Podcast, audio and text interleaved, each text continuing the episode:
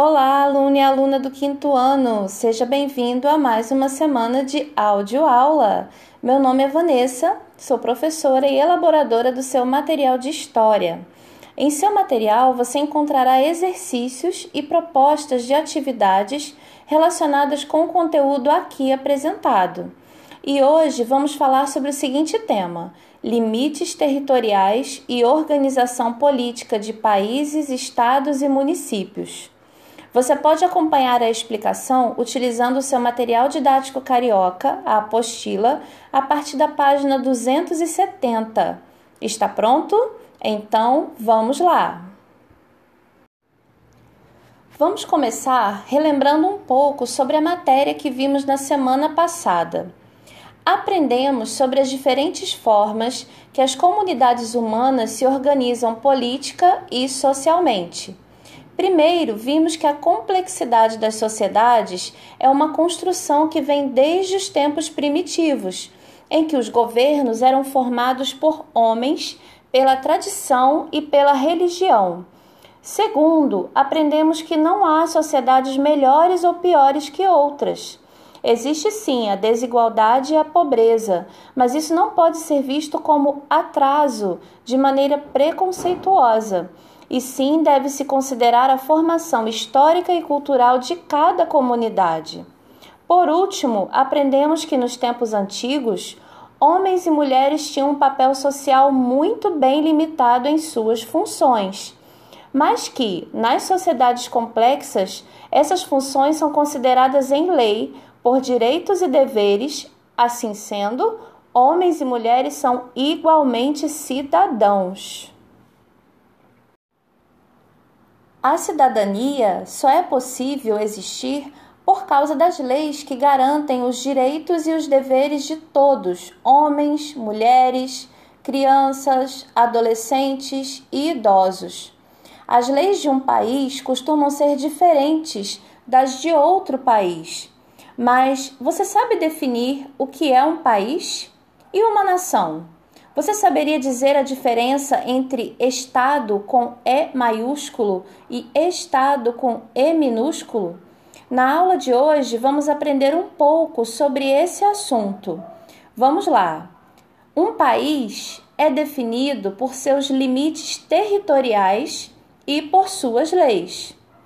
A lei mais importante de um país é aquela que está escrita em sua Constituição que nada mais é que um livro onde está registrada todos os princípios de direitos e deveres de cada cidadão.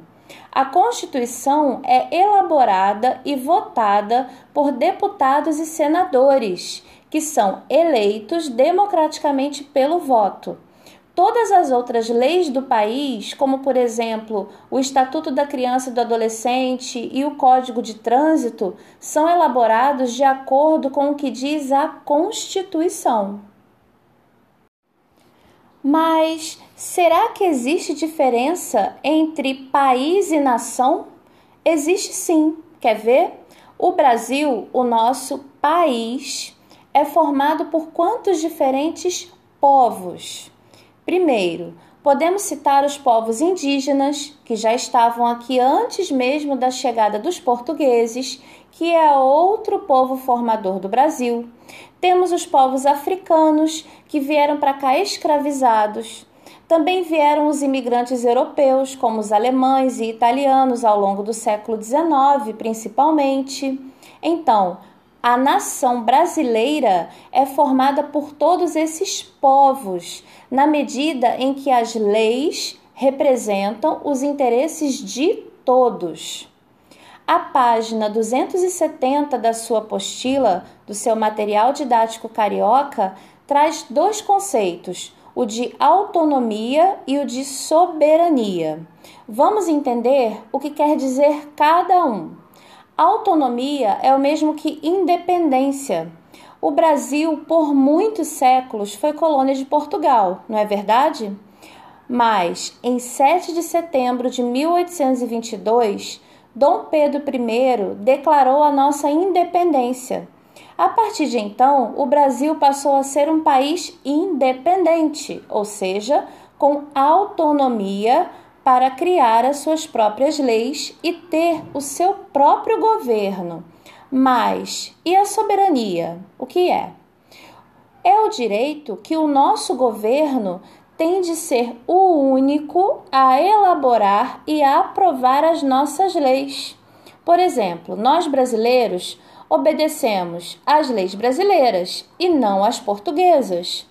E Portugal não tem mais o direito, ou seja, a soberania de elaborar as nossas leis. Entendeu? Por isso, podemos afirmar que o Brasil é um país autônomo e com soberania para governar a si próprio.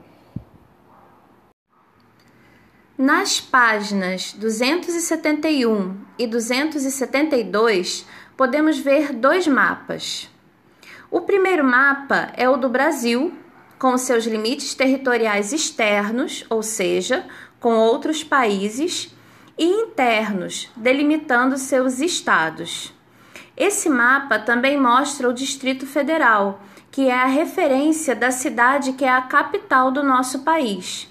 Hoje em dia, o nosso Distrito Federal, ou seja, a nossa capital, é Brasília mas o Brasil já teve outras capitais, Salvador e Rio de Janeiro. O segundo mapa mostra o estado do Rio de Janeiro e seus muitos municípios ou cidades. Mas você sabe a diferença entre estado com E maiúsculo e estado com E minúsculo? Vamos lá.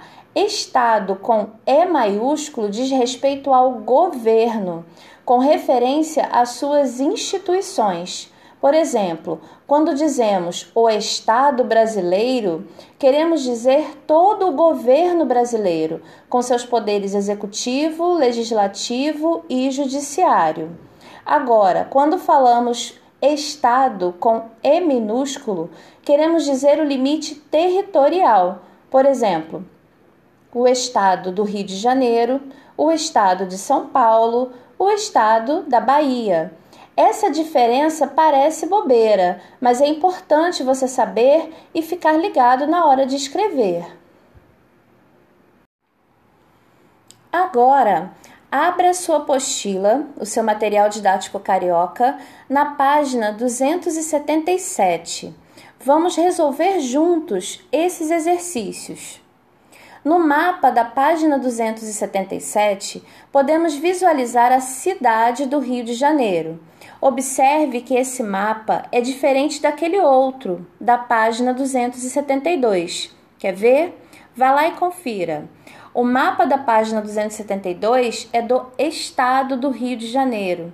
Mas aqui, como em São Paulo, a cidade e o estado possuem o mesmo nome. Você consegue ver a diferença observando os mapas.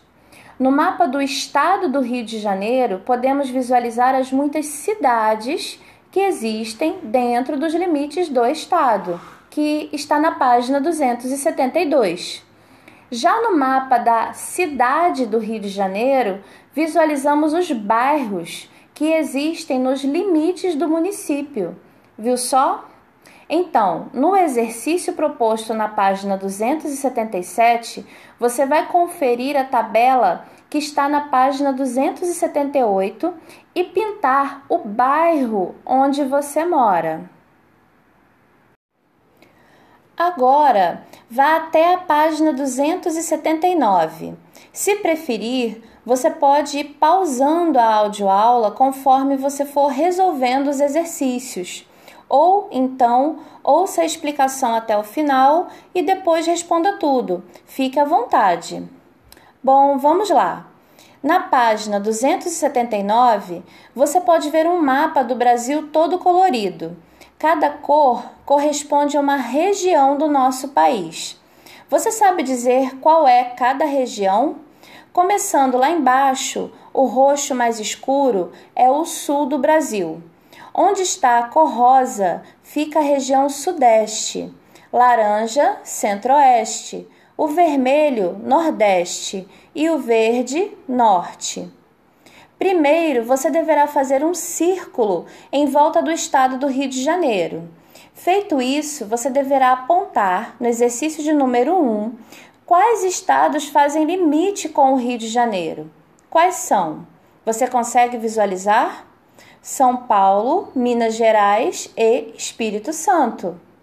No número 2, você deve responder a qual região pertence o estado do Rio de Janeiro. Essa é fácil, não é? Região Sudeste, claro. Agora vá até a página 280. Lá você terá dois exercícios para responder logo no início da página. No primeiro, devemos dizer como são chamadas as pessoas que nascem nos estados vizinhos ao nosso, do Rio de Janeiro. Então, você deve pesquisar o seguinte: quem nasce em São Paulo é chamado de e quem nasce em Minas é chamado de e quem nasce no Espírito Santo é chamado de Bom, não vou falar, você vai ter que pesquisar. Feito isso, no outro exercício, você deverá explicar o motivo pelo qual quem nasce no Rio de Janeiro é chamado de Fluminense. Não, não é por causa do time de futebol. É porque a palavra Fluminense tem um significado muito específico. Flumine significa rio e ense significa natural de algum lugar. Logo, Fluminense significa natural do rio. Entendeu? Legal, não é mesmo? Continuando, ainda na página 280, podemos ler: O território brasileiro está dividido em estados e estes estão divididos em municípios. O Brasil, seus estados e municípios têm um governo. Esse governo é responsável pela elaboração de leis, cobrança dos impostos e prestação de serviços à população. Os municípios são governados pelos prefeitos e vice-prefeitos, os estados pelos governadores e vice-governadores, e o país é governado pelo presidente e pelo vice-presidente. Todos eles são eleitos pela população, ou seja, são escolhidos por meio do voto da maioria das pessoas. Conforme essas informações, você deverá pintar o quadrado de acordo com o que se pede. Veja, vamos entender. Quem governa o país, o Brasil, é o presidente. Então, onde está escrito presidente, você vai pintar de verde. Quem governa o estado, o Rio de Janeiro, é o governador. Então, onde está escrito governador, você vai pintar de amarelo. Quem governa a cidade, o nosso município do Rio de Janeiro, é o prefeito. Então, onde está escrito prefeito, você vai pintar de azul. Para terminar, os exercícios da página 281. Essas atividades são pessoais e você deverá responder de acordo com a sua história e sobre onde você nasceu. Mas é importante saber o seguinte: se você nasceu no estado do Rio de Janeiro, você é fluminense. Mas em qual cidade você nasceu?